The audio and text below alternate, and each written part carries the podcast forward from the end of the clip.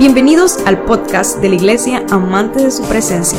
Sabemos que este mensaje será edificación a tu vida. Te invitamos a que te unas y lo compartas en tus redes sociales y permitas que otros también sean bendecidos. Fiel. Dios es fiel, Él ha sido bueno, gracias mi hermano. Estamos en este mes, gracias chicos, estamos en este mes terminando lo que es el mes que le hemos puesto por título el mes de la multiplicación. Pero la verdad es que hoy he sido inquietado por el Espíritu Santo en estos días para compartir con ustedes una palabra que es necesario, que yo creo que, pueda, que, tengamos que tratar. Porque el Señor es el que, el Señor es el que gobierna. Amén. ¿Cuántos creen que Dios es el que gobierna? Él es el que dice lo que se tiene que decir. Y quiero compartirles una palabra que he puesto por título hoy. Se llama así, es una, es un interrogante. Es un interrogante y dice socialmente aceptable o bíblicamente correcto. Socialmente aceptable o bíblicamente correcto. Y de eso vamos a hablar en esta mañana. Quiero invitarle que vaya conmigo a su Biblia, al libro de Santiago, al capítulo 4, Santiago 4. Y vamos a leer en el versículo 7 lo que el Señor nos dice ahí, lo que Dios quiere hablarnos en esta mañana. Dice la palabra de Dios de la siguiente manera. Así que humíllense delante de Dios, resistan al diablo y él huirá de ustedes. ¿Usted cree que puede leerlo conmigo en voz alta de manera que todos podamos escucharlo? A la cuenta de tres, uno, dos y tres.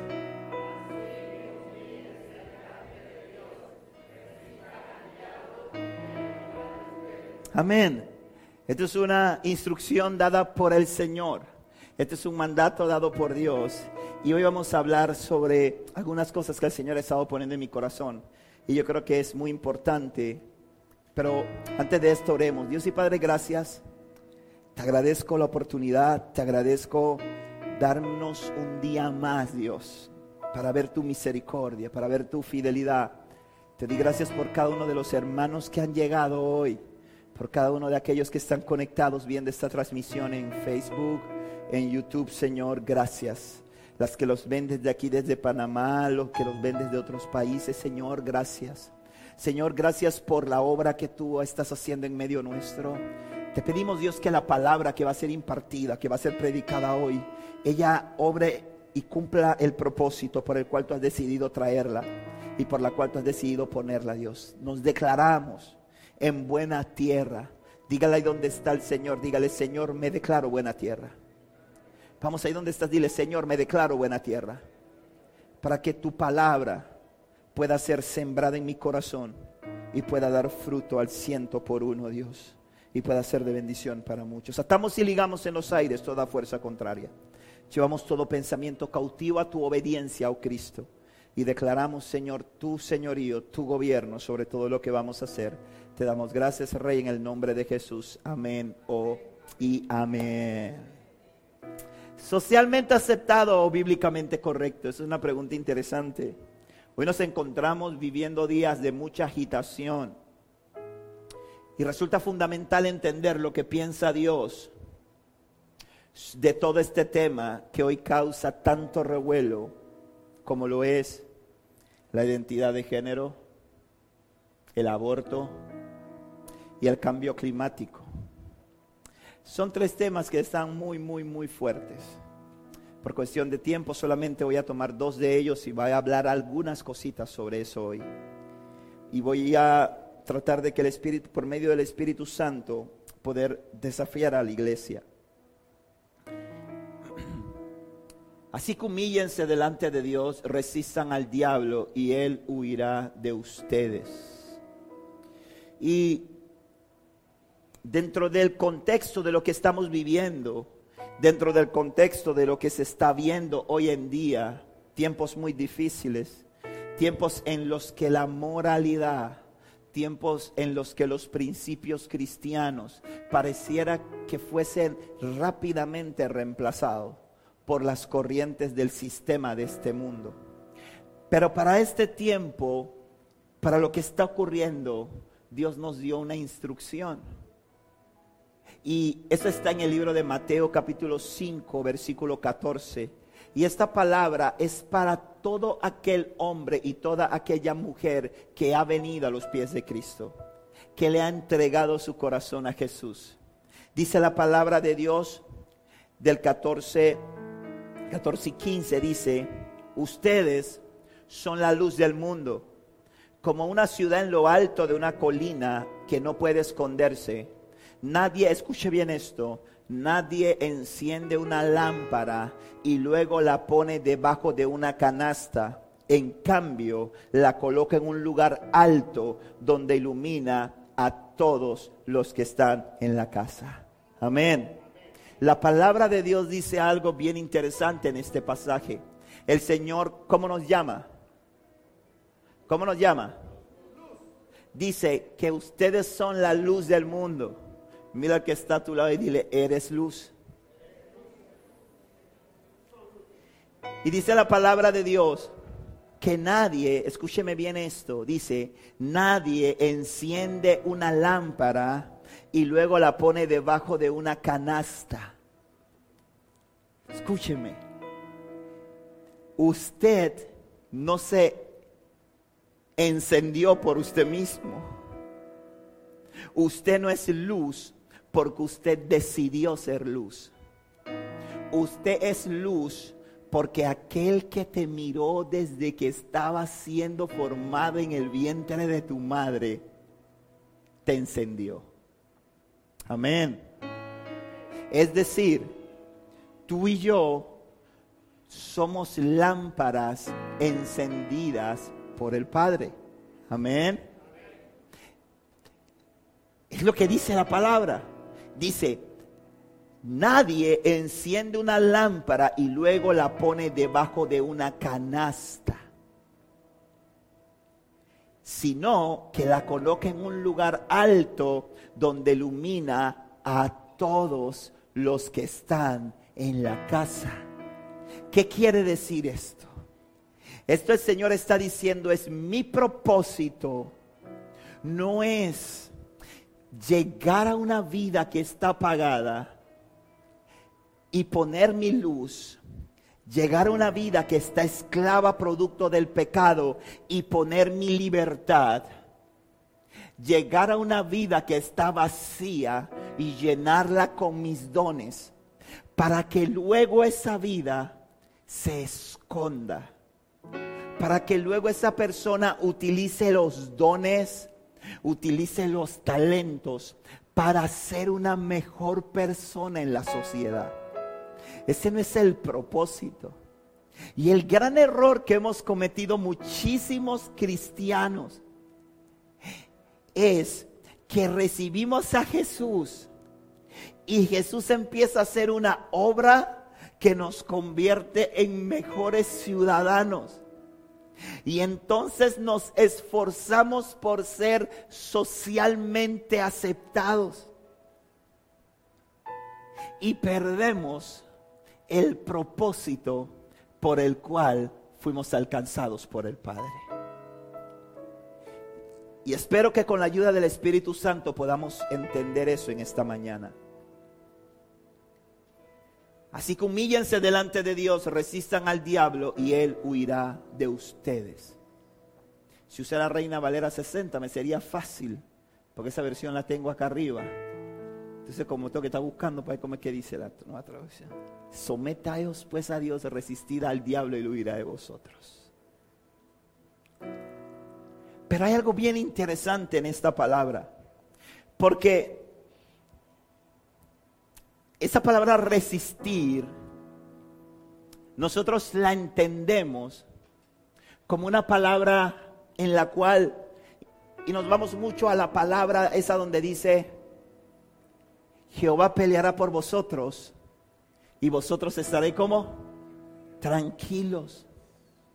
Y nos vamos mucho a esa palabra que el Señor nos dio el año pasado, en la cual el Señor nos hablaba, ¿verdad? Sobre el año de la dependencia, ¿verdad? Donde el Señor nos decía, vayan y estén en sus lugares y vean a Dios actuar a favor de ustedes. Y entonces agarramos estos principios y los trasladamos a este pasaje de Santiago 4.7 y pensamos que el Señor nos está diciendo lo mismo cuando a través del apóstol eh, Santiago dice, así que humíllense delante de Dios, resistan al diablo y él huirá de ustedes. Y le voy a decir algo y vamos a irnos un poquito a entender esa palabra resistir esa palabra resistencia, ¿de dónde proviene? Esa palabra tiene una raíz griega.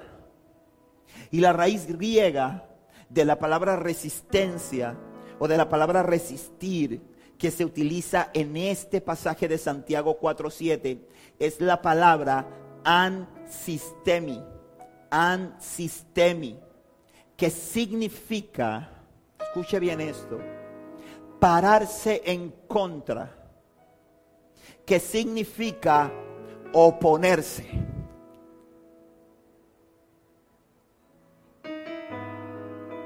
Y es lo que el Señor está diciendo aquí. El Señor está diciéndole a una iglesia, humíllense delante de mí, busquen mi rostro, tengan comunión conmigo. Ustedes han sido llamados a ser luz. Ustedes han sido puestos por luz del mundo. Así que tienen que oponer resistencia, tienen que pararse en contra, tienen que oponerse. Pero Satanás ha venido muy sutilmente introduciendo un concepto totalmente distorsionado en el que se le dice a la iglesia que la iglesia necesita ser socialmente aceptada.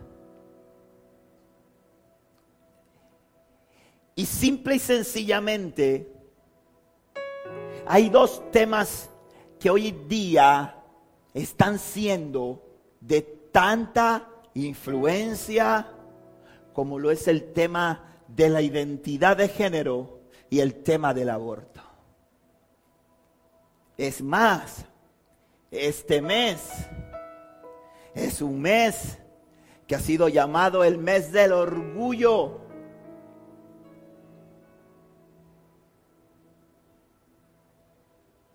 Y vemos a la gente orgullosa ondeando una bandera. Una bandera que representa muerte. Una bandera que representa destrucción. Una bandera que es contrario a todo lo que la palabra del Señor les enseña a la humanidad. No solamente a los hijos de Dios. Porque la palabra de Dios, escuche bien esto, todo lo que existe y fue creado, fue creado mediante la palabra de Dios. Es decir, que la Biblia no es el libro de los evangélicos, ni de los metodistas, ni de los bautistas, ni de los católicos. La Biblia es la palabra de Dios para toda la humanidad. Porque todo lo que hay y existe fue creado por la palabra. Y sin la palabra, nada de lo que existe existiera. Así que aquí el tema de debate no es si yo acepto la Biblia o no acepto la Biblia. Es que la Biblia es la palabra de Dios. Y lo que dice la palabra de Dios es lo que es. Gústele a quien le guste es lo que es.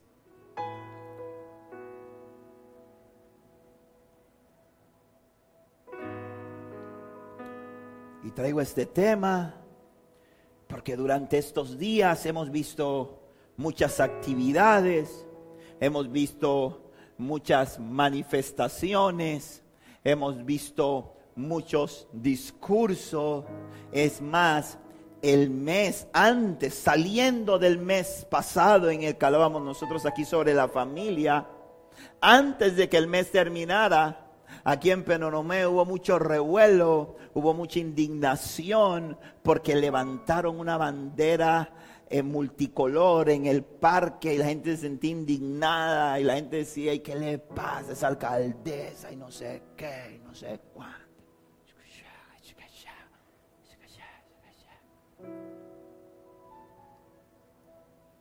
Pero nadie se atrevía. Hay gente que chatea por muchas cosas. Yo la verdad es que me he desligado de las redes sociales. Entro a veces a subir algo, salgo, entro porque tengo que hacer algo, salgo. Pero hay gente que siempre postea, sube.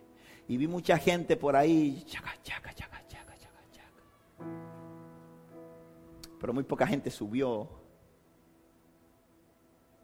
un mensaje en su historia o en su otra cosa, no sé cómo se llama la otra parte esa, cuando no corre para abajo así.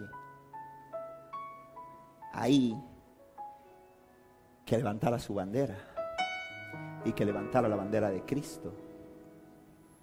¿Sabe por qué?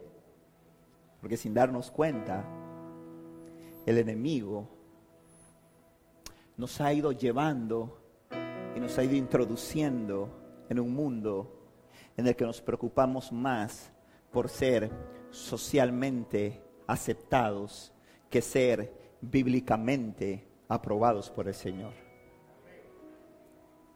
Y es mi deber y responsabilidad como pastor hablar de estos temas. ¿Sabe por qué? Porque Dios tiene expectativa. Porque Dios tiene expectativa. Cuando usted va al Lumicentro y compra un foco, ¿para qué lo compra? Para llegar a la casa y decirle, mi amor, mira qué lindo el foco que compré. Está bonito, ¿ah? pero no me lo toques. Déjamelo ahí. Yo lo tengo ahí en la caja bonito. Y ese foco no es que compré un foco, me gustó tanto el Lumicentro, lo vi, me gustó que me lo compré. No. Cuando usted compra un foco, una lámpara, porque acá en el interior tengo que aclarar, porque cuando digo foco, la gente piensa en linterna. Eso lo aprendí cuando vine acá. Dice, pásame el foco. pásame el foco. No la linterna. O el flashlight. ahí pásame el flashlight ahí. Una lámpara, usted la compra porque usted, tiene, usted quiere iluminar un área de su casa. Porque usted quiere que un área de su casa tenga luz.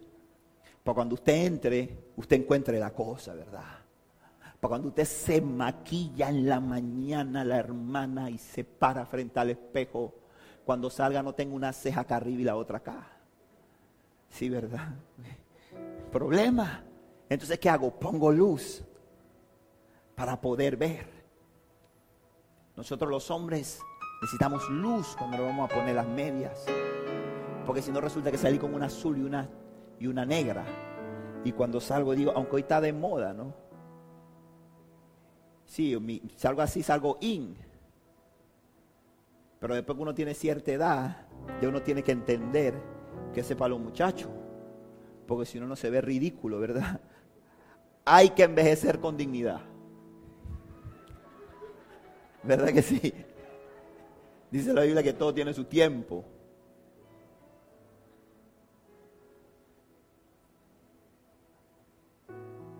Poco de vieja que que estar cuidando a los nietos y que se quieren poner unos tubitos y una cosa que es ridícula.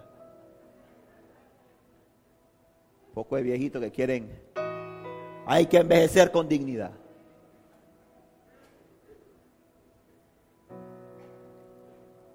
Pero necesitamos la luz. Y el Señor dijo, yo no los encendí. Escúcheme bien eso, que el Espíritu Santo está hablando a su iglesia en esta mañana. El Señor dice, yo no puse mi luz en ti para que tú te escondas. Yo no puse mi luz en ti para que tú seas socialmente aceptado. ¿Por qué? Le pongo un ejemplo, el concepto de identidad de género, que es un tema que mucho lo escuchamos, identidad de género y todo esto y, y todo, todo. Como no han podido los defensores de esta doctrina diabólica, agarraron y un buen día dijeron, es que el tema de la identidad de género, divorciémoslo, separémoslo, apartémoslo de la biología. Apartémoslos de la genética, no nos confundamos, no sean ignorantes, que los que sabemos somos nosotros. La identidad de género no tiene nada que ver con la biología.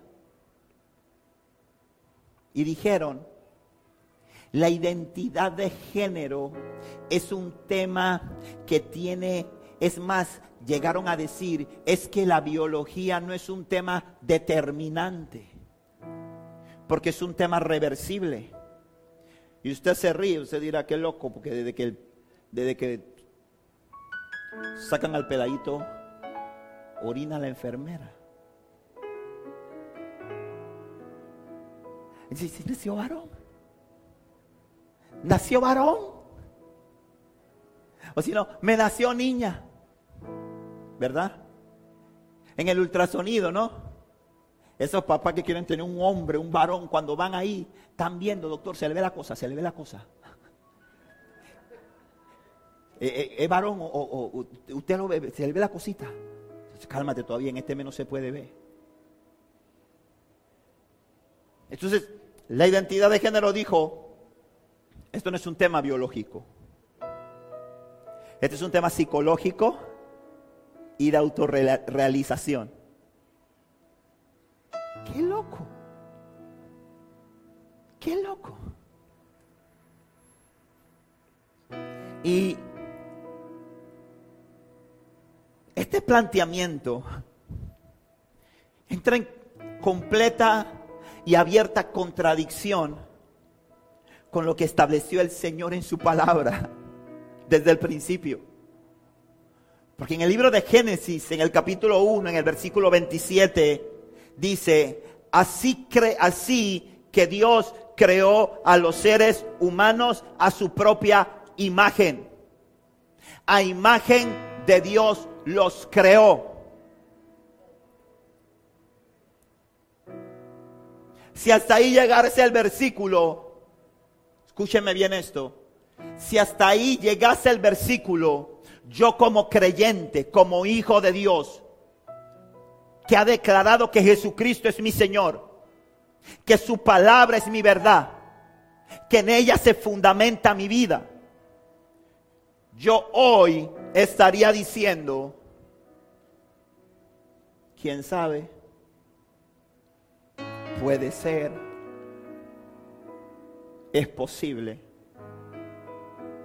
Hay que respetar la diversidad. Pero es que el versículo no termina allí. Y Dios, escúcheme bien esto, que no improvisa, porque tú no eres una improvisación de Dios. Amén. Dios que no se equivoca Dios que todo lo sabe, Dios que mira en la eternidad. Amén.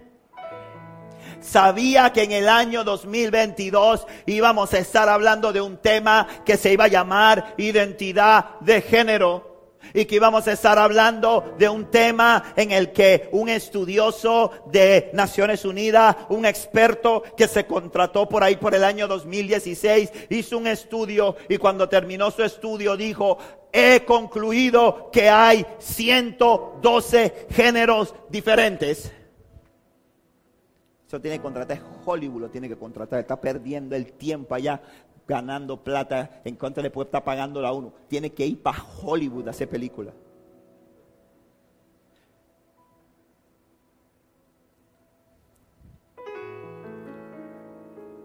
Pero como Dios vive en la eternidad, Él dijo, para cuando se abra el debate en el año 2015, 2014, 2022 y cuando estemos en el año 2022 hablando de este tema, quiero que mis hijos tengan claridad. Que hombre y mujer los cree. No lo digo yo, no me mira así, no se ponga bravo conmigo. Lo dijo Dios. ¿Pero por qué lo dijo Dios? Porque vive en la eternidad. ¿Sí? Porque eso no lo puso Dios ahí, porque bueno, pues vamos a ponerlo como para qué. Porque cuando Eva se vio, dice, no somos iguales, no. No es necesario. ¿Sí? No es necesario, pero Dios sabía lo que iba a pasar. Y por eso es que Cristo no es el plan B de Dios, sino el plan A. Porque cuando Dios pensó al hombre en su mente antes de crearlo, en ese pensamiento de Dios dice, va a caer. Así que voy a tener a Cristo para que lo rescate. Amén. Entonces usted dice, no, lo que pasa es que eso es viejo, eso es del Antiguo Testamento, pastor. Porque la gente vive, hay un poco de gente que, yo no sé, yo digo que sería fácil, ahora la gente andaría más bien con su Nuevo Testamento. Porque hay gente que agarró el, el, Viejo Testamento, lo abolieron, lo sacaron, eso no existe. Dice la palabra que toda la palabra es inspirada por Dios. Amén. Toda la palabra es inspirada por Dios. Y Dios, desde el principio, entendiendo lo que íbamos a estar viviendo en este tiempo, dijo, hombre y mujer los he creado. No hay discusión. ¿Y sabe por qué traigo este tema y lo recalco tanto aquí? Porque hay un montón de cristianos evangélicos, Rabacanda y Rabacucu también. Fuego, fuego, de lo que se caen, que danzan, que le da el beriberi, como yo. Pero más a mí tomó por el espíritu cosas serias, hermano. Agárrelo porque no crea, no crea. Cuando el Señor dice voy, aquí te pases el más bravo, yo soy, yo soy. A mí me encantan eso que se hacen los duros. Le llega su hora. Y está fuera de orden, pero me dan ganas de sacar el celular y filmarlo para después reírme en la casa, pero digo, no, pastor, usted es el pastor, eso no se ve bien. ¿Cómo va a hacer eso, pastor? No, no haga eso. Pocotón de cristianos que hoy están confundidos. que están confundidos. Y dice, es que desde chiquito, es que desde peladito él quería jugar con Barbie. Y desde chiquita yo la veía que quería jugar fútbol y que pateaba a todo mundo y desde chiquito eso se le veía. Eso es genético.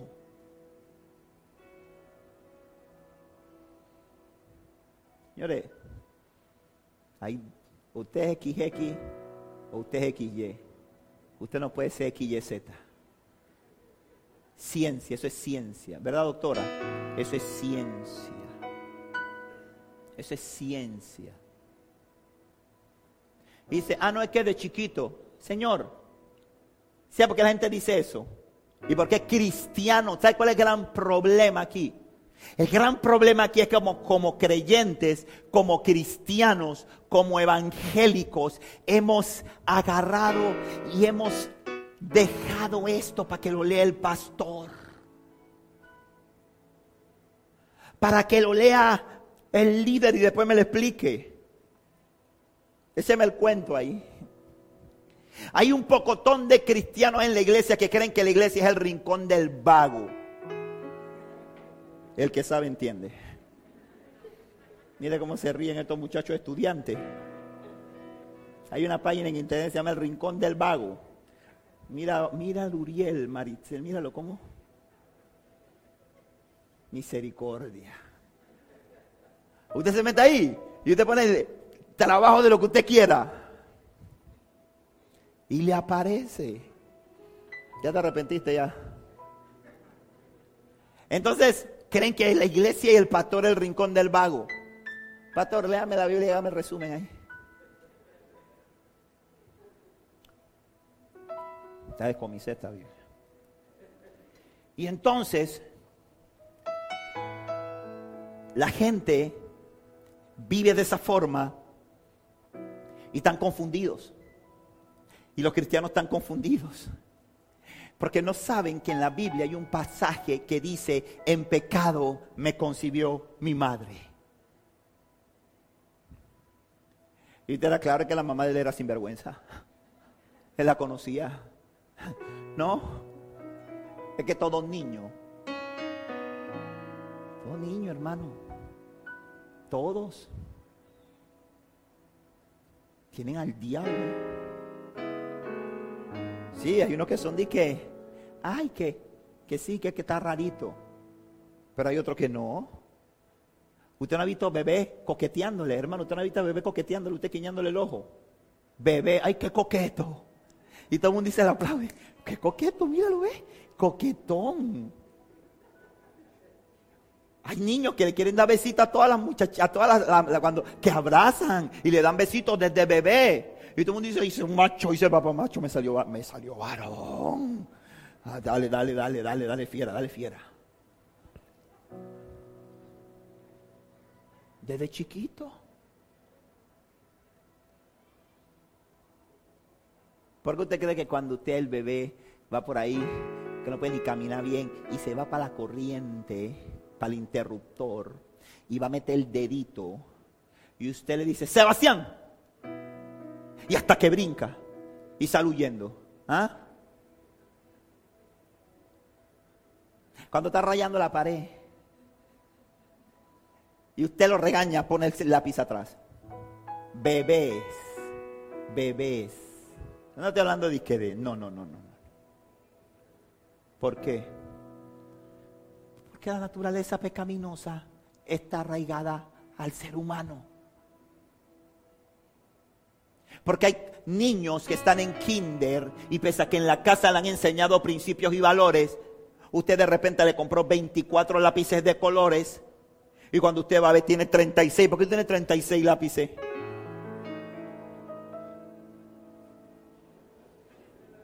Es que resulta que se encuentra el lápiz de todos los compañeritos en el piso y lo echa ahí. Ah, no, es que ese, ese nació delincuente. Porque hay una naturaleza pecaminosa. ¿Y usted qué hace? Usted va a llevar ese lápiz para la escuela. Como usted me vuelva a traer un lápiz aquí, le voy a dar. La próxima vez que yo lo veo usted metiendo el dedo en el interruptor, le voy a dar. Eh, Daniela nunca rayó las paredes. Es como difícil ser hijo de pastora. Porque siempre los pobres chiquillos lo usan de ejemplo. A mi esposo no le gusta mucho, pero no lo puedo evitar. Daniela nunca rayó las paredes. Camila. Era una pared. la rayo. Le dije, está chiquitita, inteligente, tú vuelves a rayar la pared y te voy a pegar, Camila. Porque las paredes no se rayan. Está bien. No ha pasado nada. Te entendí, papá. No ha pasado nada. Otro día llegué y me di cuenta de que había un avance en la obra de arte en la pared. Y como lo prometí de deuda, le di. Y le dije, y si tú vuelves a rayar la pared, Camila, te voy a dar. Bebé. Está bien. Llegué unos días, resulta ser que en la misma obra de arte ahora había unos macarrones pegados. Eh, pregúntale a mi esposa. Había agarrado había pegado unos macarrones. No le pude pegar. Porque el tema era no las rayes. Pero tuve que decir, la próxima vez que tú rayes la pared, le pongas macarrón, le pongas ketchup, le pongas carne, le pongas algo, te doy. ¿Quién le enseñó? corregí. ¿Pero qué te dice esta doctrina diabólica? No. Déjalo. Permítele. Déjalo ser. Él se dará cuenta.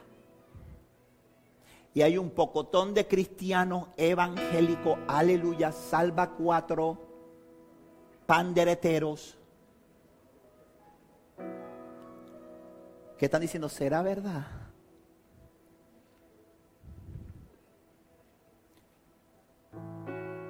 Y están procurando, escúcheme bien esto, ser socialmente aceptados.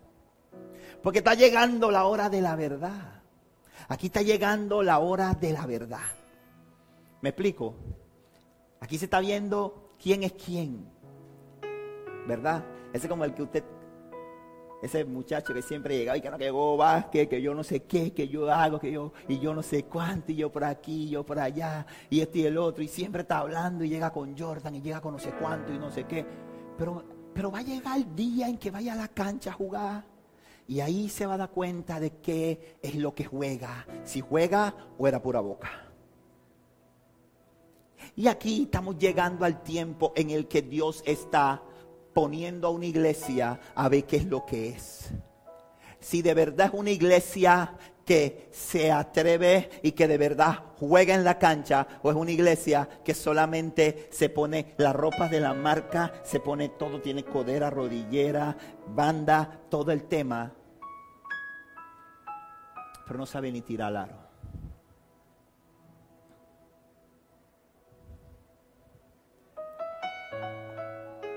resistir es oponerse, es pararse en contra. Someteos pues a Dios, humíllense bajo la mano del Señor, resistan al diablo y él huirá de ustedes. Ahora, tenemos la obligación, iglesia, de pronunciarnos al respecto conforme a la palabra del Señor. Tenemos la obligación de ser ansistemi, pararnos en contra. Ahora, ¿cuál es su temor? ¿Se cuál es el temor de la gente? Que le llamen homofóbico, que le llamen intolerante. Y hay un pocotón de gente que eh, tienen temor a eso. Pero es que estamos en tiempo en que los cristianos tienen que decidir si son hijos de Dios o quieren ser política y socialmente aceptables. Amén. ¿Está conmigo? No le gusta mucho el tema. Yo te sabe mi respuesta para eso. El problema, hermano, ¿sabe cuál es? Que muchos no queremos perder amistades, ser señalados. ¿Y sabe por qué pasa? ¿Sabe por qué pasa eso? ¿Quién sabe por qué pasa eso? Cha, cha. Porque no conocemos la palabra de Dios. Porque el Señor claramente lo dijo en el libro de Juan capítulo 15 del versículo 18 al 20. Mire lo que dijo el Señor. Escuche, tome nota. Después de esto, habrá gente que se tendrá que replantear su posición en Cristo.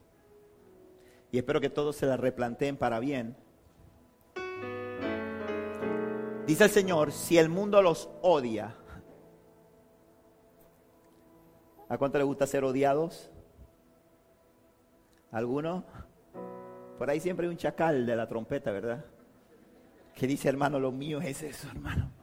Cuando yo camino por la calle, yo siento, yo siento la carga negativa. Yo siento los deseos de muerte, eso me, eso me gusta. No, es verdad, a nadie le gusta. A uno le gusta ser querido. A uno le gusta ser querido. A uno le gusta llegar a un lugar y aunque uno sabe que esa que te está abrazando, cuando tú te des la vuelta, Está di que olía como a grajo. Como que no se puso desodorante. Adiós, adiós, sí, chao. y eso que se pega, oye. Pero no importa. Pero dice la palabra, si el mundo los odia, recuerden que a mí me odió primero. Dice, si pertenecieran, escucha esto iglesia, escucha lo que el Espíritu Santo está hablándonos esta mañana. Dice, si pertenecieran al mundo, el mundo los amaría como a uno de los suyos, pero ustedes ya no forman parte del mundo. Amén. Yo los elegí para que salieran del mundo, por eso el mundo los odia. ¿Recuerdan lo que les dije? El esclavo no es superior a su amo, ya que a mí me persiguieron, ya que me persiguieron a mí, también a ustedes los perseguirán. Y si me hubiesen escuchado a mí, también los escucharían a ustedes. El mundo los odia. No es como la canción de la cruzada civilista. ¿Tú te acuerdas, Marixel? Porque tú sí te tienes que acordar esa canción. El mundo nos mira con emoción. No te hagas que tú no te acuerdas. No, el mundo los odia. Los odia. Ahora, cuando hablamos de mundo, escúcheme esto. Cuando hablamos, cuando hablamos de mundo, no estamos hablando de su tía. No estamos hablando de su hermana. No estamos hablando de su mamá. No estamos hablando de los que están allá afuera desfilando y que tienen la bandera y que salen con la bandera y que dicen que nosotros somos homofóbicos y que nosotros somos transfóbicos y que nosotros somos todo lo que tú quieras llamar. No estamos hablando de ello. Estamos hablando del sistema del mundo, que es un sistema diabólico. Estamos hablando, no estamos hablando de la gente, porque la palabra dice que no tenemos lucha contra carne ni sangre, sino contra principados, contra potestades, contra huestes espirituales de maldad en las regiones celestes. Amén. Entonces el gran problema es que hay gente que quiere ser demon friendly. Sí, porque... Ay, Señor. A mí me gusta cuando yo predico porque a mí se me viene una cosa que se nota en el bosquejo. Dice, hay gente que quiere ser demon friendly. Sí, hay gente que quiere ser... Yo me llevo bien con los demonios. Sí, nosotros pasieron. Así cuando usted va a un, lugar y está con su perrito, ¿verdad? Dice, pet friendly. Ay, puede entrar con el perrito. Eso es. Entonces hay gente que quiere ser amigo del mundo. Y es que la Biblia dice que el que es amigo del mundo es enemigo de Dios. Uh, fuerte. Fuerte. Dice que el que es amigo del mundo es enemigo de Dios. Entonces, yo no tengo problema porque Satanás, escucha esto iglesia, uh, Satanás es padre de mentira. Satanás es padre de mentira y es un engañador, entiéndelo, entiéndelo. Por eso es que cuando allá afuera yo doy un mensaje como este, predico sobre esto. Mira, yo estoy predicando sobre esto y es probable que esta transmisión me la tumbe en YouTube. Y es probable que si le pongo un título, voy a ver si le puedo encontrar un título para ponerle en, YouTube así bien y toda esa cosa, voy a recibir bastantes comentarios de haters. Haters. ¿Ah? Haters. ¿Por qué? Porque dice la Biblia que el que hace pecado es esclavo del pecado. Entonces como Satanás es un engañador, Satanás crea en la mente de la gente esta idea. Por eso es que cuando uno estaba en el mundo y uno era un adúltero, uno pensaba, ¿qué pensaba uno? Que uno era más macho entre más mujeres tenía. Pregunta, ¿eso es cierto? No lo es. Eso es falso. Pero ¿qué te hace creer el enemigo? Te engaña. Engaña tu mente pero un día alguien se atrevió a hablarte. Alguien se atrevió a decirte. Alguien se atrevió a confrontarte con el pecado. Alguien te atrevió a mostrarte el amor de Cristo. a través de lo que decía y tú fuiste convencido de pecado y dijiste, cierto, eso es incorrecto, es cierto, eso no está bien, es cierto, tengo que dejar esa manera de vivir y, y necesito empezar a caminar con Cristo. Amén. Porque no, cuando habla del mundo, no está hablando del compañero, del compadre tuyo que se arranca, que tiene tres mujeres, que de tu compañera que es lesbiana, de tu prima que es, que es lesbiana, de tu primo que es transexual. No está hablando de ellos no está hablando de la persona. Cristo murió por la persona y el anhelo y el corazón de Cristo es que ninguno se pierda, sino que todos procedan al arrepentimiento. El anhelo de Cristo es que el infierno esté vacío y que el cielo esté lleno. Pero el problema está en que la iglesia quiere ser una iglesia socialmente aceptable. Lo voy a traducir. Quiere ser una iglesia demon friendly. Mire, como ustedes quieren, como aquí en esta iglesia, estos muchachos que son los que están en el día de hoy, todos lo quieren poner en inglés. Sí, porque usted no ve. ADSP Church, ADSP Worship. Digo, tenemos un proyecto nuevo que está empezando hoy. Ahora le vamos a explicar una tiendita, ustedes afuera que hay unos productos. Entonces, digo, esta mañana terminamos el devocional, digo, ¿cómo le vamos a poner la tiendita? Porque no tengo nombre para ADSP Market. Entonces voy a mandarse un banner que va a decir Aquí no somos demon friendly. ¿Usted cree que relajo? Voy a mandar a hacer ese banner esta semana y lo voy a poner en alguna de pares que quede libre. Porque Dios está llamando a una iglesia a que deje de tener amistad con el mundo. Dios está llamando y necesita una iglesia que oponga resistencia, que se pare en contra y pague el precio porque vas a pagar un precio. Amén.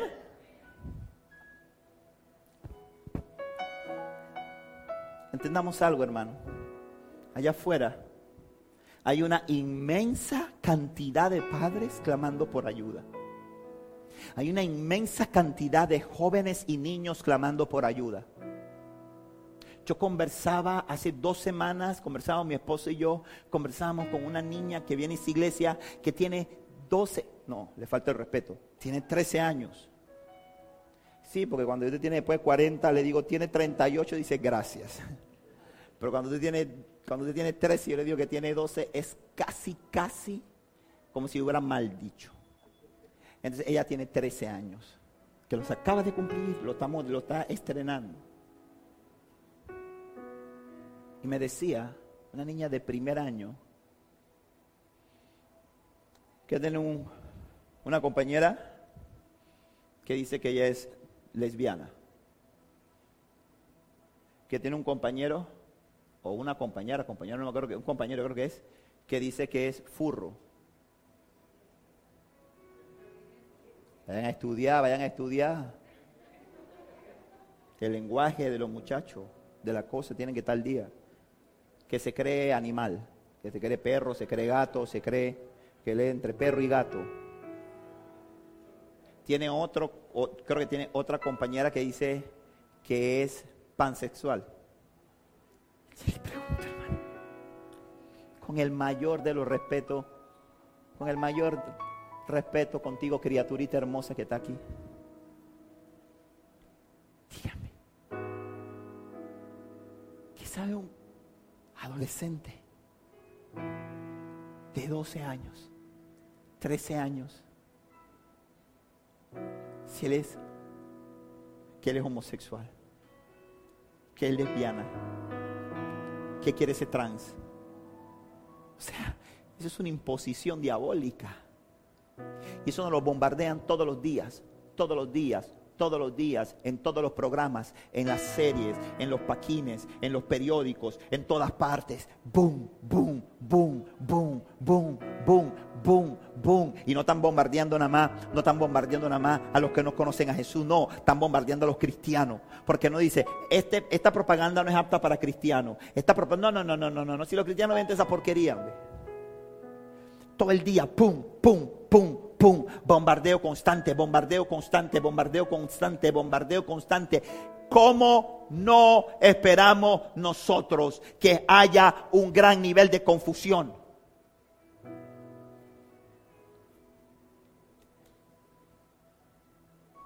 Y la iglesia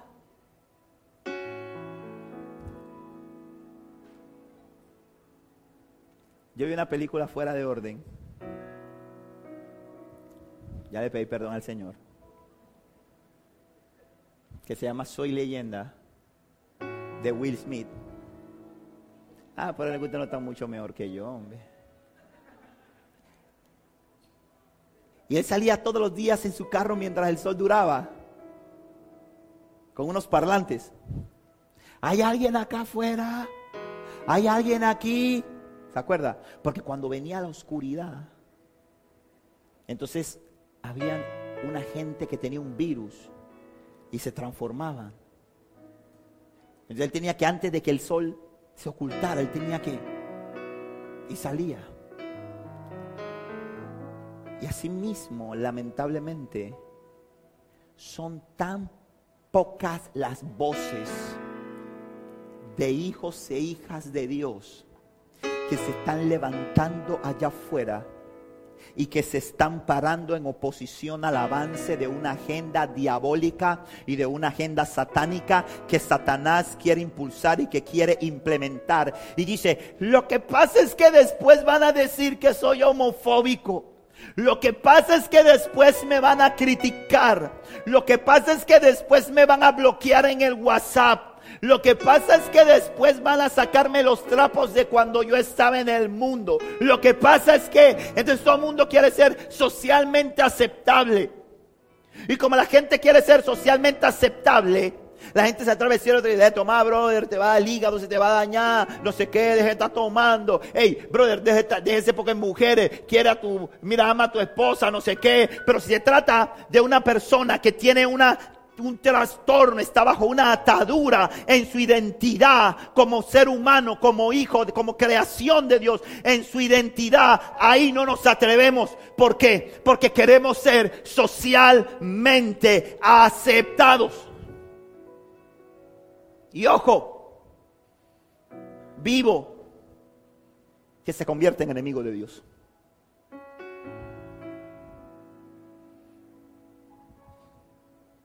Porque prefiere tener amistad con el mundo.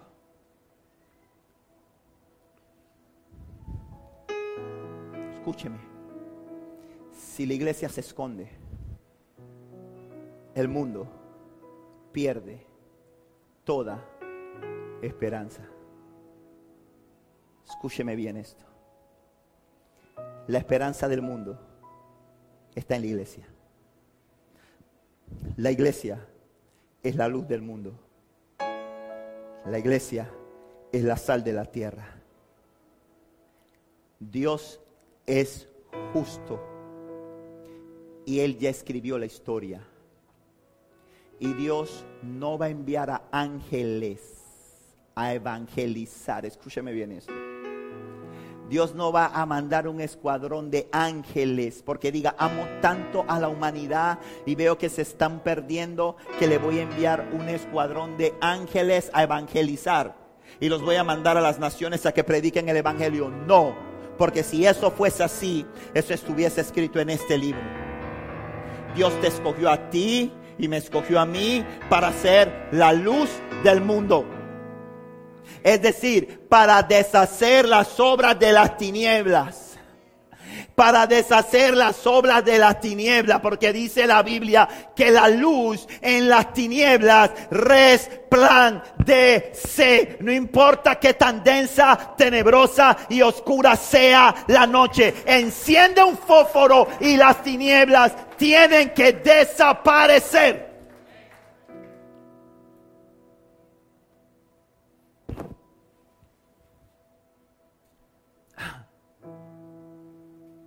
Claro que va a haber resistencia.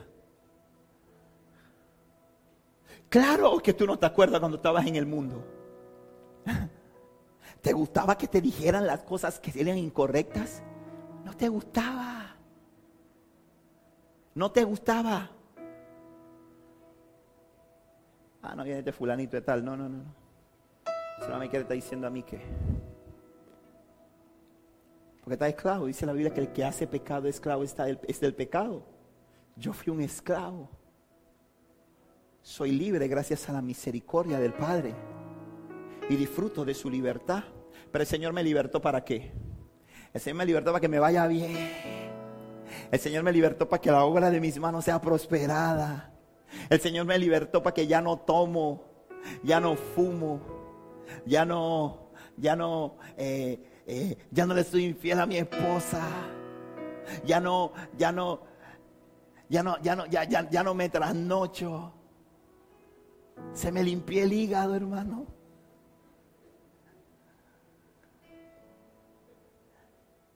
Ya puedo correr varios kilómetros porque ya no fumo. Gloria a Dios, Dios es bueno. Dios me sanó del cáncer, Dios me sanó del SIDA, Dios me quitó los vicios. Aleluya, qué bueno. Por eso Cristo vino a mi vida. Mezquinos.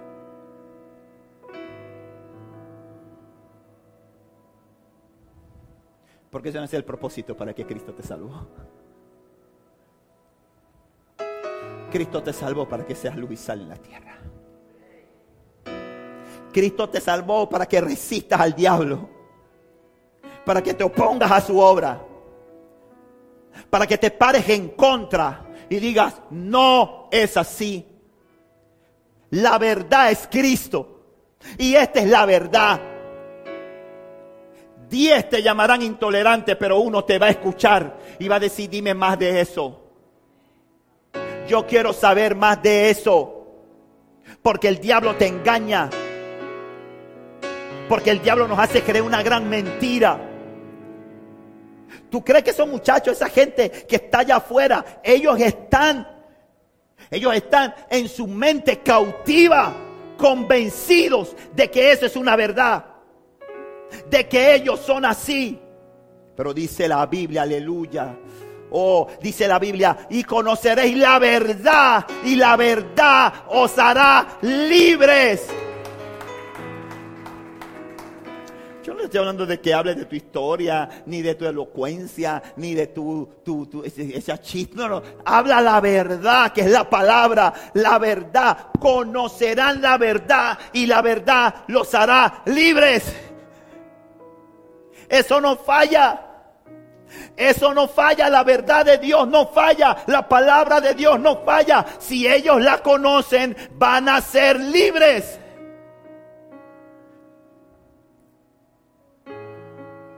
Ahora, hay una realidad que vive el mundo. Y que hace años ya el apóstol Pablo lo decía cuando lo escribió a los romanos a este respecto. Dice la Biblia en el libro de Romanos, capítulo 10, del versículo 3 al versículo 15, dice, pues todo el que invoque el nombre del Señor será salvo. Pero mire lo que dice. Pero ¿cómo pueden ellos invocarlo para que los salven si no creen en Él? ¿Y cómo pueden creer en Él si nunca han oído de Él? ¿Y cómo pueden oír de Él a menos que alguien se lo diga? ¿Y cómo irá alguien a contarle sin ser enviado? Por eso las escrituras dicen que hermosos los pies de los mensajeros que traen las buenas noticias. Allá afuera hay hombres y mujeres que hoy dicen, yo soy esto, yo soy aquello, yo me siento esto, yo me siento aquello. Pero dice la palabra que si van y les hablan, ellos van a creer y cuando ellos crean, sus vidas van a ser transformadas. Mire, Mira cómo está el mundo. Mira cómo está el mundo. El viernes, la Corte Suprema de Estados Unidos revocó un histórico fallo. Una sentencia en, Estados Unidos como en Panamá, que nos basamos, que tenemos una constitución de 400 artículos Estados Unidos se fundamenta todo su sistema de justicia en lo que se conoce como el precedente. No es como aquí, que un magistrado de la corte te lo escogen cada 10 años y es amigo del presidente y, no importa si sabe o no sabe, dijo el magistrado Arridía, yo aprendí derecho penal cuando me pusieron, digo, algo tuve que haber aprendido en estos cinco años ese magistrado. y decía, Señor, misericordia, mire, y este es el que me falla los casos a mí. No, no, no, no, no. En Estados Unidos, los magistrados de la corte, para llegar a ser magistrado de la corte, hermano, tiene que echar un pie. Y cuando usted es magistrado de la corte, ¿usted sabe cuándo usted debe ser magistrado de la corte? ¿Ah?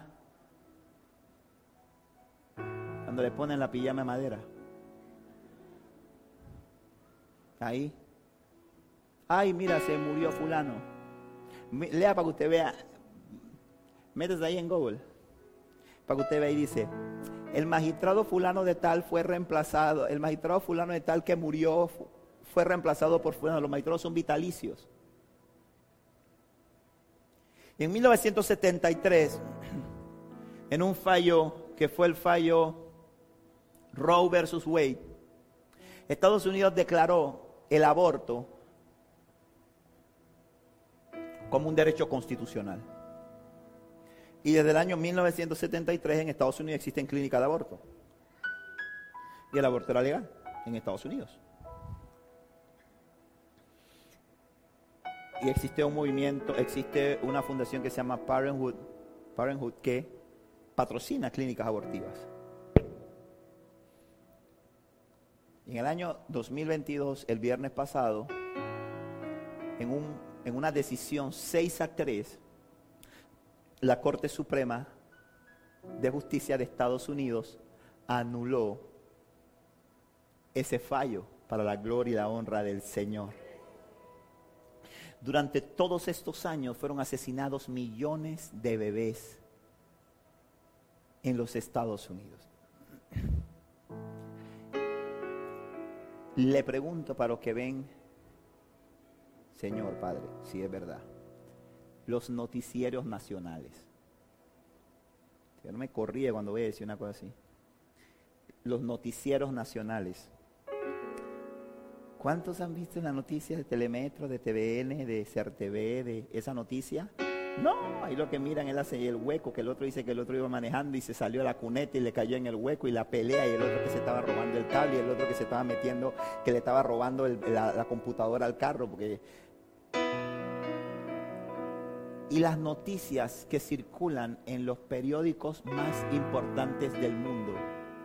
Yo no he visto en ninguna de esas noticias que estén entrevistando a un pastor evangélico que esté diciendo, gloria a Dios, se ha respetado el derecho a la vida. No he visto a nadie, no he visto ninguna entrevista de ningún movimiento pro vida. No he visto ninguno todas las entrevistas que he visto han dicho, esto es una catástrofe de consecuencias mundiales, esto es una hecatombe, esto es apocalíptico, ¿cómo han hecho esto? Esto va a atentar contra la salud, escucha eso, esto es de loco.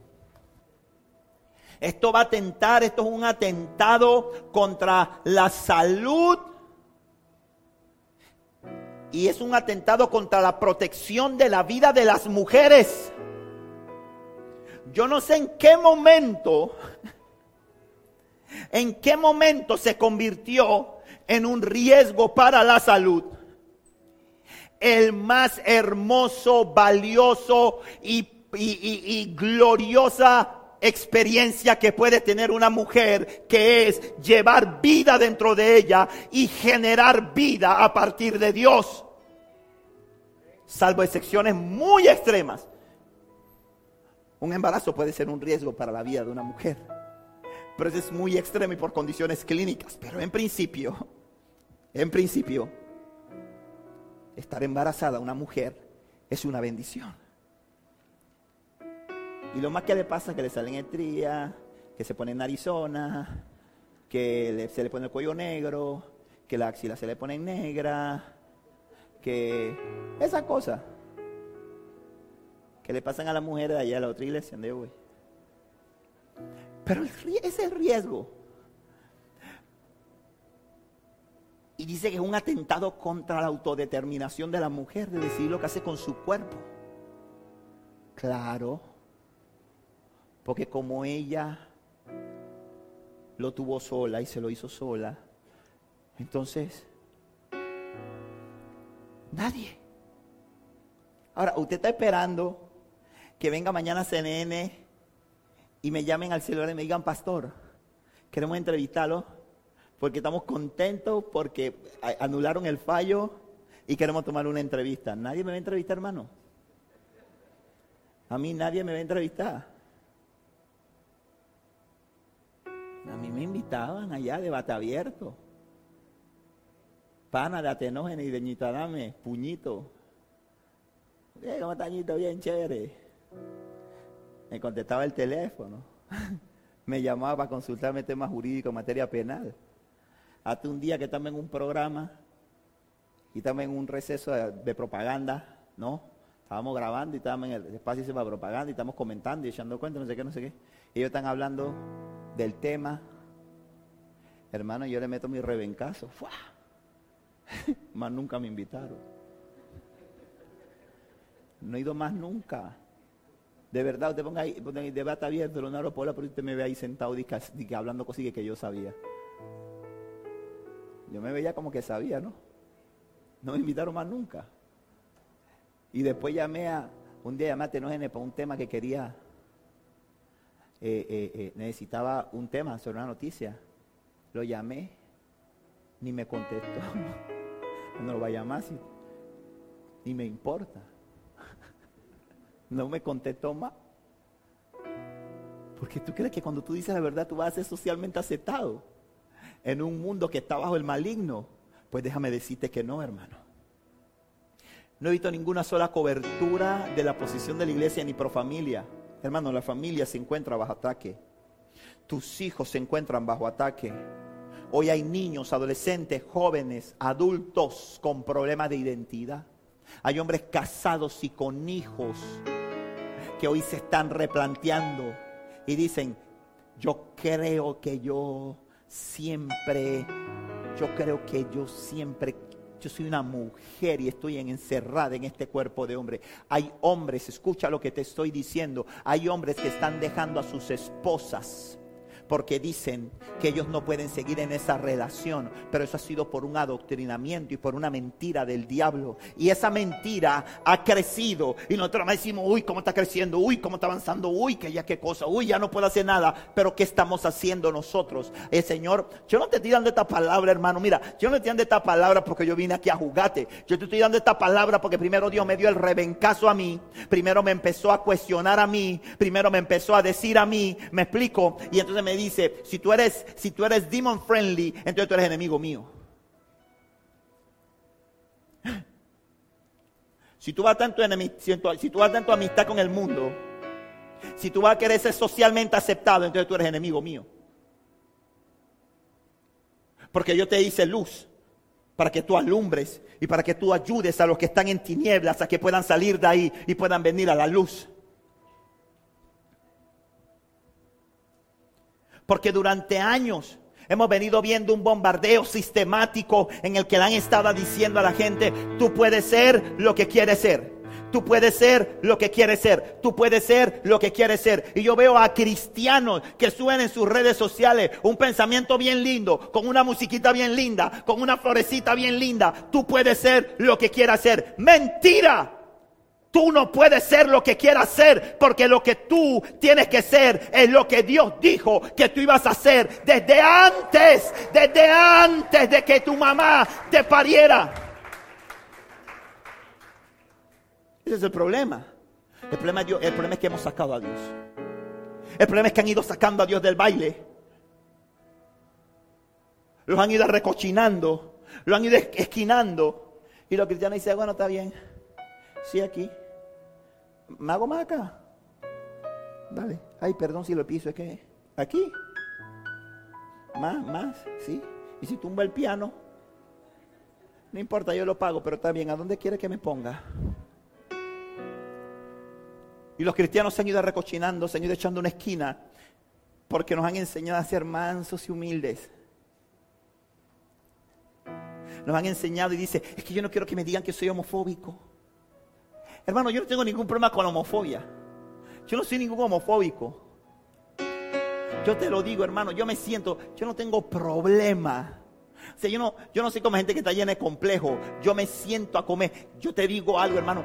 Yo tengo una persona que sea homosexual, vestida de mujer, y yo me la encuentro, y yo le invito a comer, y me siento con ella. A mí no me importa quién me vea, a mí no me importa quién pase, a mí no me interesa eso. Lo invito a mi casa, lo monto a mi carro, a mí no me importa eso. Los abrazo, a mí no me importa eso. No tengo problema con eso, no tengo problema con él, no tengo problema, tengo problema con el diablo, tengo problema con el mundo, tengo problema con la obra que Satanás ha hecho, que ha engañado un pocotón de gente y está engañando un pocotón de cristianos.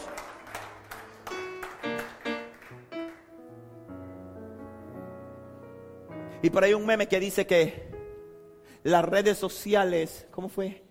Dice las redes sociales demostrarán que sí teníamos tiempo para Dios. Algo dice más o menos así. Algo dice, algo más o menos así dice un meme por ahí que está que vi. Tú quieres perito en meme, ¿cómo es que dice?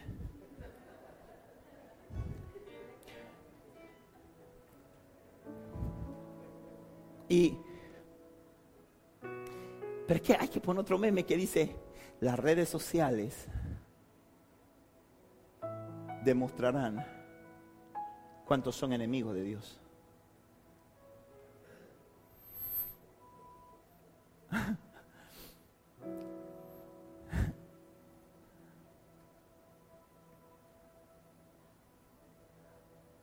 Porque tú verás que las redes sociales son para que, que suba tu foto y que tomando café en Cotogua, comiendo en Nación Sushi, con la comadre, en el parque, cepillándome los dientes. Me acabo de parar. Hashtag no encuentro la toalla.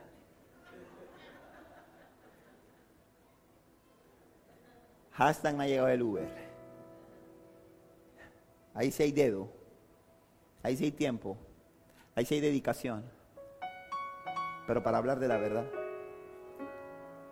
Para atreverte cuando un compañero tuyo sube un mensaje y que tú te atrevas a decir ahí a esos 20, 50, 100, 150 que están diciendo like, eso es así, eso es verdad. Tú decirle, Cristo te ama, pero estás equivocado. Never in the life. No, es que me lo tengo que ganar para Cristo. ¿Y cómo me lo voy a ganar para Cristo si después no me quieren hablar? ¿Cómo me lo voy a ganar para Cristo si después me bloquean? ¿Cómo me lo voy a ganar para Cristo si después me critican? ¿Cómo me lo voy a ganar para Cristo si después tu lucha no es contra carne y sangre? La palabra no regresa vacía. Escúchame bien esto, tu opinión es la que menos importa aquí. Lo que importa es la palabra de Dios habla con fundamento en la palabra de Dios. Yo entro discutiendo payasá. Siento que discutía, hermano. Yo pongo lo que dice la palabra y se acabó la discusión. Mi papá me decía, papel ya se necesitan dos. Mi papá tenía unos, unos, pensamientos que me marcaron. Ese era uno de esos. Me decía, papel se necesitan dos. El que pelea y corre vive va a pelear otro día. El que camina solo llega más lejos. Ese estaba bien fuera de orden, pero... Porque ese es el antibíblico. Ese es el antibíblico, pero después recibí la revelación. Pero los otros eran ciertos. Porque el Señor dice, oye, mejor son dos que uno. Pero mi papá me hablaba eso por los compinches, para andar por ahí con gente, porque me decía, tú vas, sale con, con los amigos y después resulta que el otro amigo buscó la pelea, él terminó peleando, a ti te apuñalan y él se va para la casa. Tengo me, me crié en un barrio, no sé qué, hermano, que ese, ese, ese, ese consejo medio antibíblico, hermano, me ayudó. me ayudó hasta que se me reveló otra cosa, pero me ayudó mientras estaba en el error. Pero Dios está necesitando, hermano, que seamos una iglesia que nos levantemos. Que seamos una iglesia que levantemos. Mira, este hombre ya se levantó, gloria a Dios, otra se levantó. Una iglesia que levantemos y que empecemos a resistir al diablo. Que seamos una iglesia que nos humillemos delante de Dios. Y le voy a decir algo, los viernes, escuche, ya los viernes, toda la iglesia, los que están escuchando me digan amén. No me están escuchando todos. Los que me están escuchando me dicen amén, por favor. Gracias. Los viernes ya no tenemos tiempo de oración. Se acabaron los tiempos de oración los viernes, ya se acabaron. Ahora los viernes tenemos servicio de oración. Es decir, hermano, hay dos cultos en esta iglesia en la semana, viernes y domingo, fuera el de jóvenes. ¿Para qué país usted viene los viernes? O sea, porque, sí, sí, sí, porque somos así, ¿no? Somos como litúrgicos, como religiosos. Hay que venir al culto. Entonces, viernes, servicio de oración. A las 5 de la mañana. Un día a la semana, hermano. Que usted se pare y venga aquí a las 5 de la mañana a estar una hora aquí en la presencia del Señor. Créame que se va a rejuvenecer.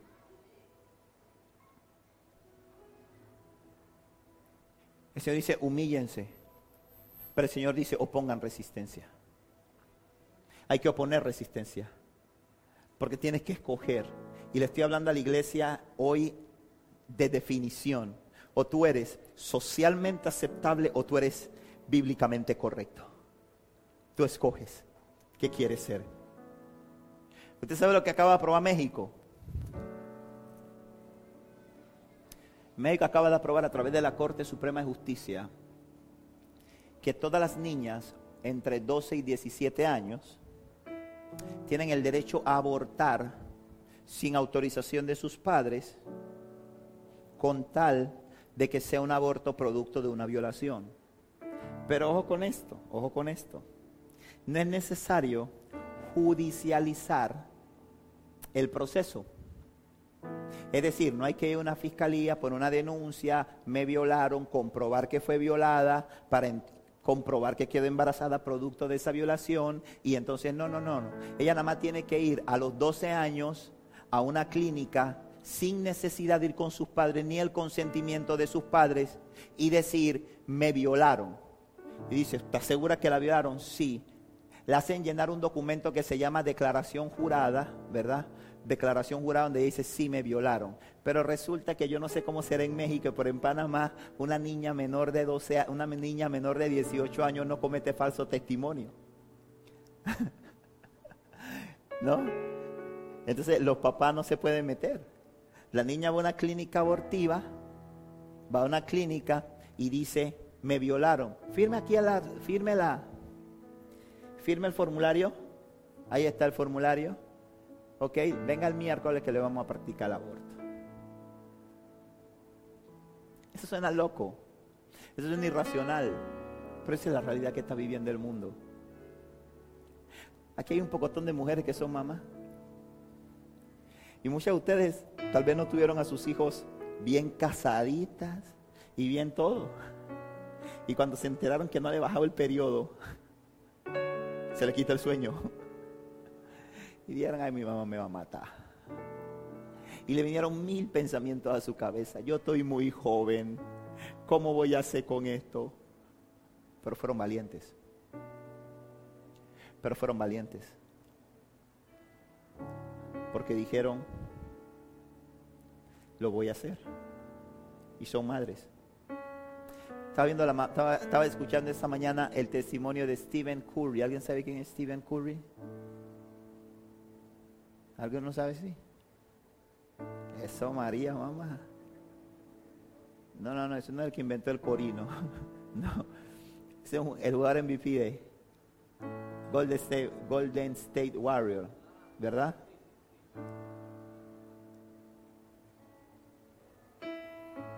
Su mamá tiene un libro que lo quiero conseguir.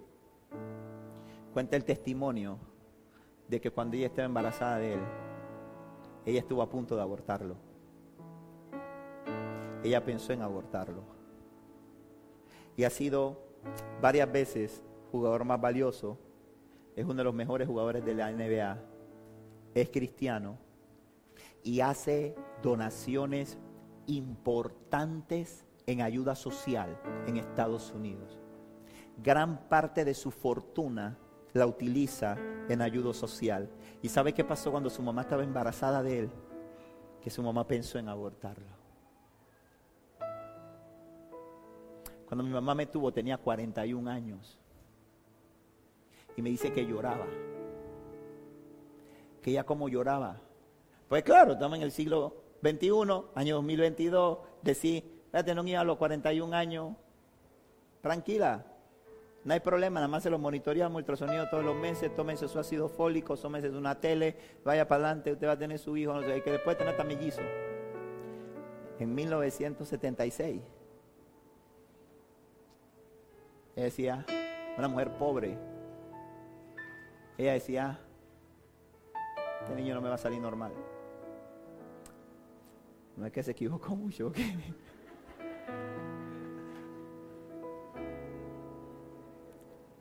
Pero se atrevió. Y aquí estoy yo. Muchos de los que están aquí sentados hoy no nacieron de hogares felices, de felices matrimonios, pero hubo mujeres que dijeron te voy, que dijeron te voy a tener.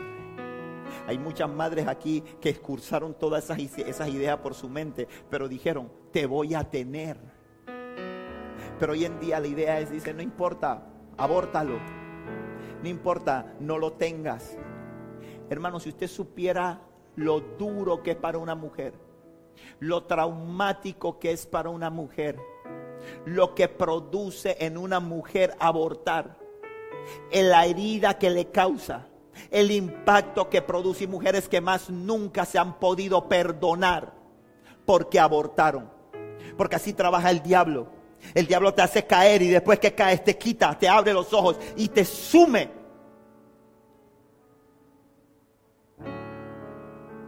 El Señor está necesitando una iglesia que se levante.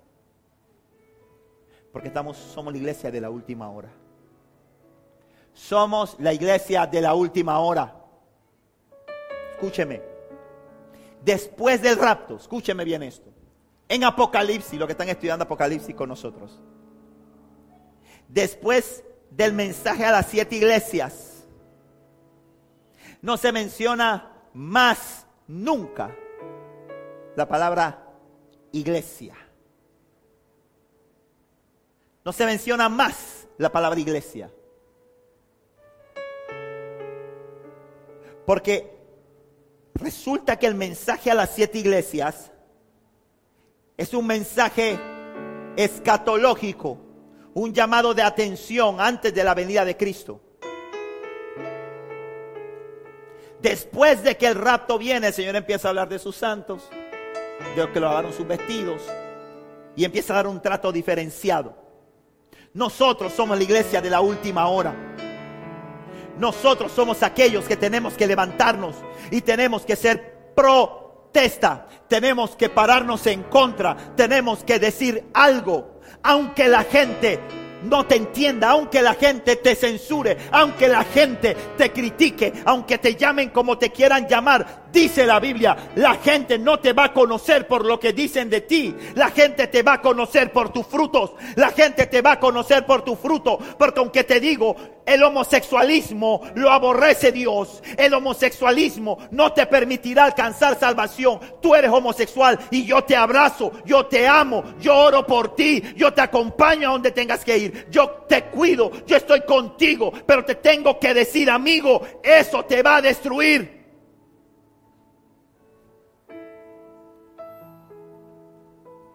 Eso te va a destruir. ¿Cómo oirán si nadie les habla? ¿Cómo creerán si nadie les muestra a Cristo? La confusión se hace real, la confusión se materializa. ¿Por qué? Porque nadie les sé quién tú quieras ser. Tú puedes ser quien tú quieras ser. Tú puedes lograr lo que tú quieras. Dios nos está desafiando como iglesia. Dios nos está desafiando como iglesia. ¿Qué vamos a hacer nosotros, hermanos?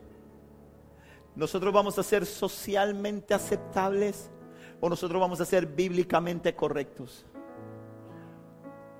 Nosotros vamos a ser, mira, no hermano, que la cosa está fea, es que no sé qué termino con esto. Segunda de Timoteo, capítulo 3, versículo 1 al 5 dice, Timoteo, es bueno que sepas que en los últimos días habrá tiempos muy difíciles. Tiempos muy difíciles. Pues la gente solo tendrá amor por sí misma y por su dinero. Serán fanfarrones y orgullosos. Se burlarán de Dios. Se burlarán de Dios.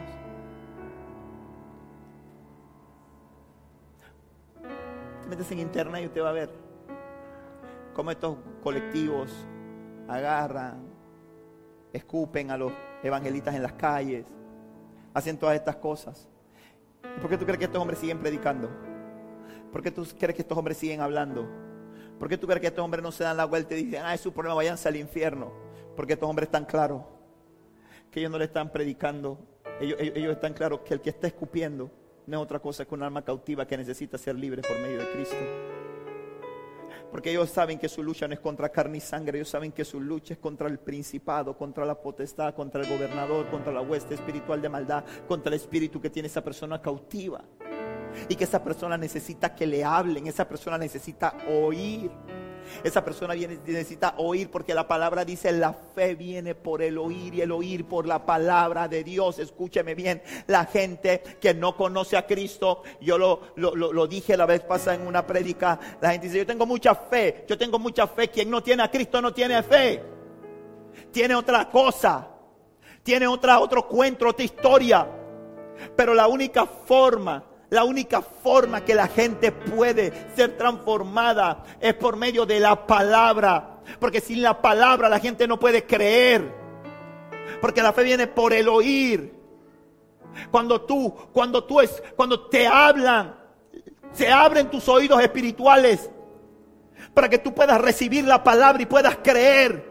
Pero si nadie habla, si nadie habla, porque todo el mundo quiere ser socialmente aceptable, Dice, serán desobedientes a sus padres y malagradecidos. En estos días veía una noticia de un chico en España que demandó a sus padres. Los demandó, ¿sabe por qué los demandó? Los demandó porque él decía que él no había podido nacer. Y que sus padres habían sido unos irresponsables al traerlo al mundo a él cuando él no había querido nacer.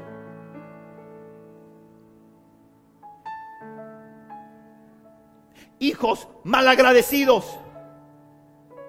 Que sus padres se rompen, salen a trabajar para darle un mejor futuro, para que tengan todo, para darle educación, para darle muchas cosas y se viven quejando y son rebeldes y los maldicen y se van de la casa y les desean mal. Los hombres de los últimos tiempos. Dice, no considerarán nada sagrado. ¿Sí sabe ese problema que estamos viviendo nosotros? El problema que estamos viviendo nosotros es que la gente dice, no mezcles a Dios con la política. No metan a Dios en esto. ese es el problema que hay. ¿Cómo tú vas a sacar al dueño de su negocio? ¿Cómo tú vas a sacar a Dios es que Dios sin Dios nada puede existir. No considerarán nada sagrado, no amarán ni perdonarán. Analizando, estudiando, preparando este mensaje, veía una entrevista que le hacían unos viejitos, ancianos, en España, ancianos, que ellos decían, este es mi primer marido, toda la vida decía la señora, tenemos no sé cuántos años, no sé qué, no sé cuánto, y a la par habían jóvenes. Y el joven decía, es que yo no sé cómo yo, no tía, es que yo no sé cómo yo podría vivir toda mi vida con una persona, decía la mujer, con una sola pareja. Y otro decía, no, es que yo necesito tener varias parejas sexuales. Eso es, no pudiera estar toda la vida con una sola persona.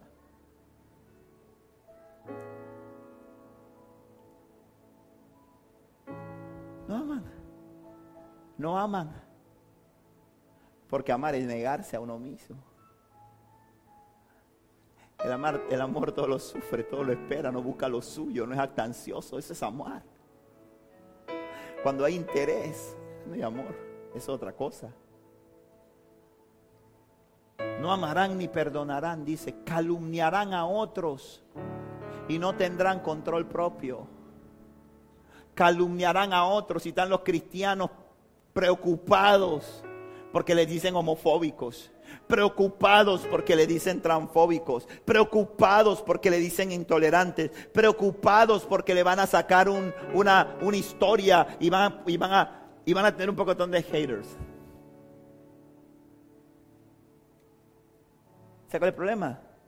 Que no leemos la Biblia. Porque si leemos la Biblia entenderíamos que el Señor nos lo dijo y nos lo advirtió. Dice, y no tendrá el control propio. Por eso es que usted ve eso, ¿verdad? Hago lo que quiero.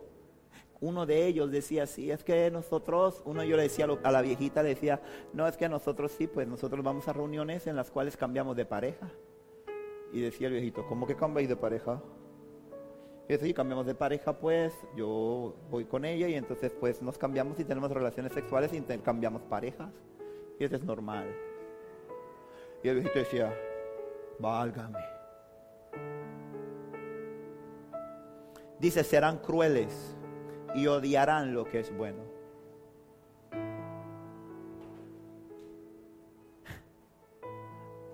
Odiarán lo que es. Eso dice la Biblia, no lo digo yo, hermano. Traicionarán a sus amigos, serán imprudentes, se llenarán de soberbia y amarán, escuche bien esto, y amarán el placer en lugar de amar a Dios. ¿Sabe lo que es el placer? El placer es la satisfacción inmediata de algo. Eso es el placer. La satisfacción inmediata. Lo quiero ahora, lo quiero ya.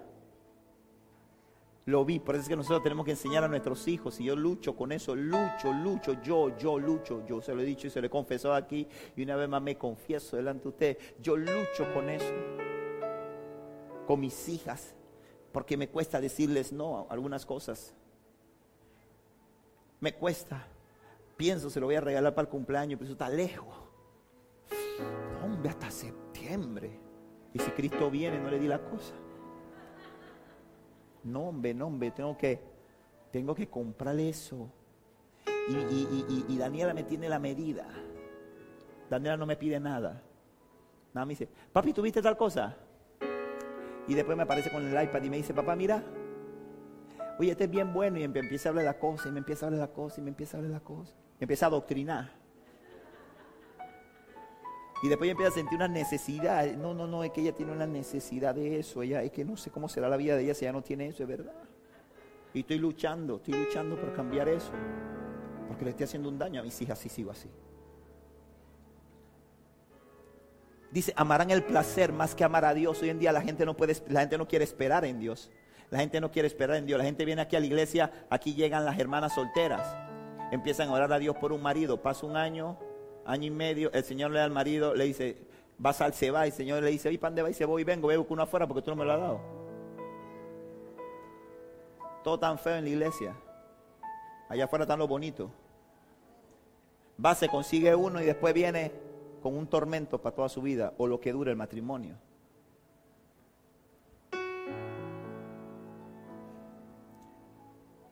Aman el placer. Y mire lo que dice aquí, escuche bien esto. Atienda lo que el Señor nos está hablando, dice, actuarán como religiosos, pero rechazarán el único poder capaz, capaz de hacerlos obedientes a Dios. Hay un pocotón de gente actuando como religiosa allá afuera. Hay un pocotón de gente que levanta manos santas. Hay un pocotón de gente que canta alabanza. Hay un pocotón de gente que usa, usa lenguaje cristiano. Me explico, siervo, varón, aleluya, gloria, vive la unción, el código, el código del cielo, la chequina, el kairos, el no sé qué, pero dice la palabra, actuarán como religiosos, actuarán como religiosos. gente que actúa como religiosa, pero gente que dice yo tengo mi propia religión. Yo no necesito escuchar ningún pastor. ¿Por qué pasa eso? Porque ellos son fanáticos del rincón del vago. Porque si leyeran la Biblia, entenderían el trabajo de los pastores. Y entenderían que el Señor dice que tienen que amar a los pastores porque ellos velan por sus almas. Y yo siempre le digo a la gente, hermano, tengo un pastor, hombre. Le digo, tenga un pastor. Si yo no le gusto, no tiene por qué quedarse aquí. Busque uno y póngase bajo su autoridad, pero sométase a un pastor. Usted no puede andar por ahí y que yo soy yo, porque somos Dios y yo, porque yo, yo tengo mi relación personal con Dios, yo no tengo que ir a ninguna iglesia. Eso es diabólico. No lees la Biblia, porque si leyeras la Biblia te darías cuenta que el Señor puso toda y sujetó todas las cosas bajo autoridad. Ahora, de que ah, hemos fallado mucho los pastores, de que habemos pastores que hemos cometido errores, de que hay pastores que han sido mentirosos, ladrones, delincuentes, orgullosos, fanfarrones y todas las cosas que puedan haber. Y no es que está hablando mal de los colegas, pero es una realidad y las cosas hay que llamarla por su nombre y hay que decirlas porque entonces uno quiere venir a tapar el sol con una mano. Eso es cierto. Y de que hay pastores que han hecho mucho daño, eso es cierto. Pero usted se tiene que someter a la autoridad espiritual porque eso es bíblico, eso no lo inventé yo. Y la gente no se quiere someter a ningún tipo de autoridad. Dice, no es que Dios me habla, yo hablo con Dios, yo no necesito ningún hombre. Jeremías 33.3. Yo tengo ese teléfono, tengo ese número grabado. Clama a mí, yo te responderé y te enseñaré cosas grandes y ocultas que tú no conoces. No hay ningún pastor que me diga nada. El Señor me lo revela todo, todito a mí. ¿Pastor de qué? Nada, yo sé más que él. Le pasa, le hice una pregunta para ver. Porque yo voy a la iglesia y le hago una pregunta. Si me la contesta, me quedo. Si no me la contesto, no está mi nivel espiritual. Así que me voy para una donde sí, donde sí está mi nivel. Dice la palabra, aléjate de esa clase de, esa clase de individuos. Pero frente a esta condición social hay un mandato de Dios. Escúchame. Ahí mismo en segunda de Timoteo, en el capítulo siguiente, en el capítulo 4, del versículo 2 al 5. Termino con esto y dice, mira lo que dice Dios, este es para ti, este es para mí, este es para los que están en la cámara, que dice que son hijos de Dios, que son hijos de Dios, que son hijos de Dios, que somos cristianos, este es para nosotros. Dice, predica la palabra de Dios. ¡Woo!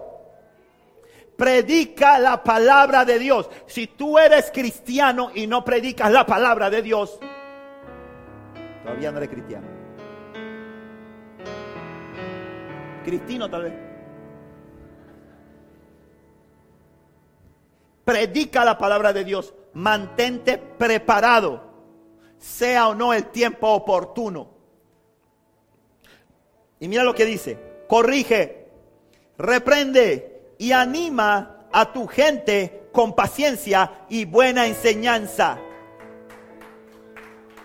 Como yo siempre he dicho, el Señor dijo que no pertenecemos al mundo, pero está hablando el Señor a qué? Al sistema de este mundo, ya lo expliqué. Pero el Señor Jesús, utilizando otro concepto de mundo en su oración, le dijo, Padre, no te pido que los quites del mundo, sino que los guardes del mal. Es decir, el Señor a los cristianos nos hizo funcionales en este mundo donde no pertenecemos. Es decir, tú y yo podemos funcionar y todos tenemos un círculo de influencia. Y tu misión en ese círculo de influencia es corregir, reprender y animar a la gente con paciencia y buena enseñanza, no con juicio. ¿Está conmigo? Y dice, llegará el tiempo en que la gente no escuchará más la sólida y sana enseñanza. Seguirán sus propios deseos, y escúcheme bien esto, y buscarán maestros que les digan los que, lo que sus oídos se mueren por oír rechazarán la verdad e irán tras los mitos. A usted no le sorprenda que aquí nos empiecen a venir iglesia y nos hagan una iglesia en Penonomé que se llene y diga que la iglesia es evangélica. Y cuando usted llega ahí, usted escucha las canciones y la alabanza y dice, qué bonito esto, que no sé qué, pero ¿qué está predicando ese pastor? Lo que la gente quiere oír. y no lo que el Espíritu Santo quiere decirle a la iglesia. Ya en Estados Unidos eso pasa. Hay lugares donde le digan, mire pastor, no predique el pecado yo. Aquí nosotros predicamos del amor de Cristo. Aquí nosotros predicamos de este tema. No me toque ese tema. Ese tema de, de, identidad de género, no. Nosotros no hablamos de ese tema. Porque nosotros somos una iglesia inclusiva. Nosotros somos una iglesia inclusiva. Y nosotros aquí creemos que el Señor los ama a todos. Claro que el Señor los ama a todos. Pero, ¿qué tú crees? Que si tú sigues borracho, tú vas a entrar en el reino de los cielos. Tú no vas a entrar en el reino de los cielos borracho. ¿Qué tú crees? Que si tú sigues practicando inmoralidad sexual, tú vas a entrar en el reino de los cielos. Si tú sigues practicando inmoralidad sexual, tú no vas a entrar, eh, eh, si tú sigues practicando inmoralidad sexual en el reino de los cielos.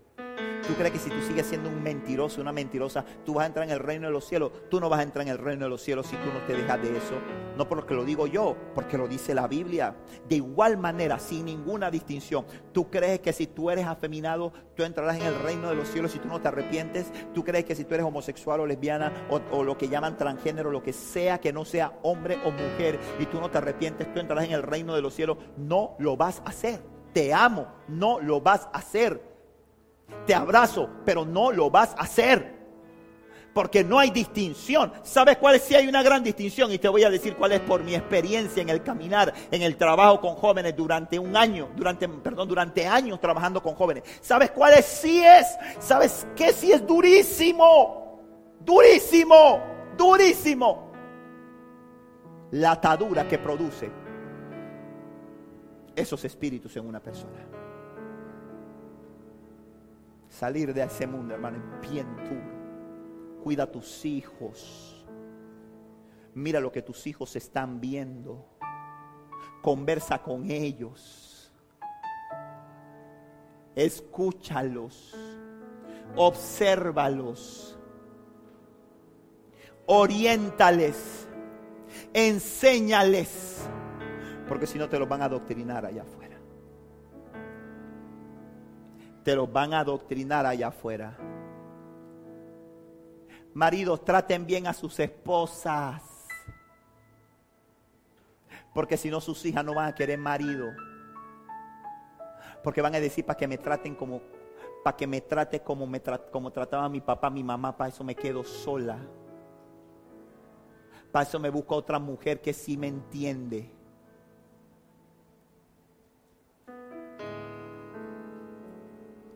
Que tus hijas vean el amor. Que tus hijas vean que un verdadero hombre en la casa no es el que más grita, sino el que más hace.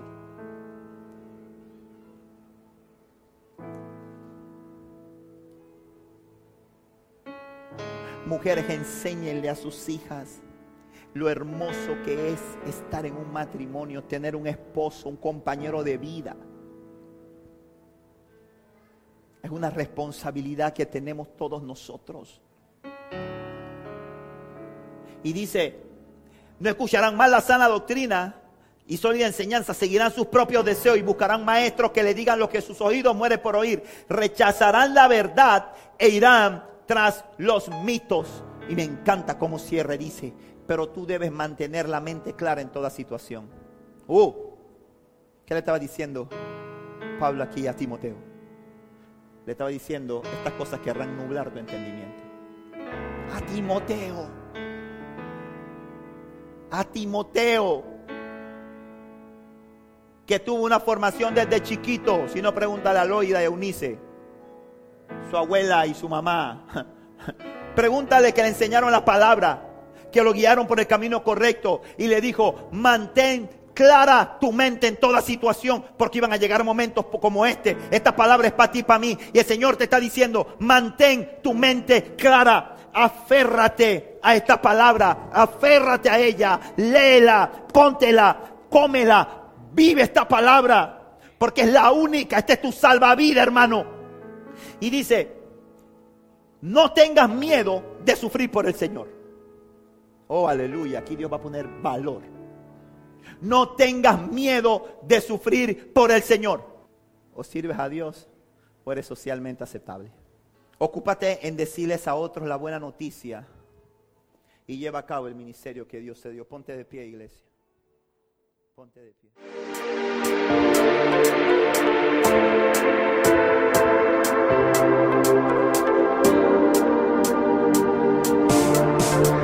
Esperamos que este mensaje haya sido de edificación a tu vida. Recuerda, suscríbete y síguenos.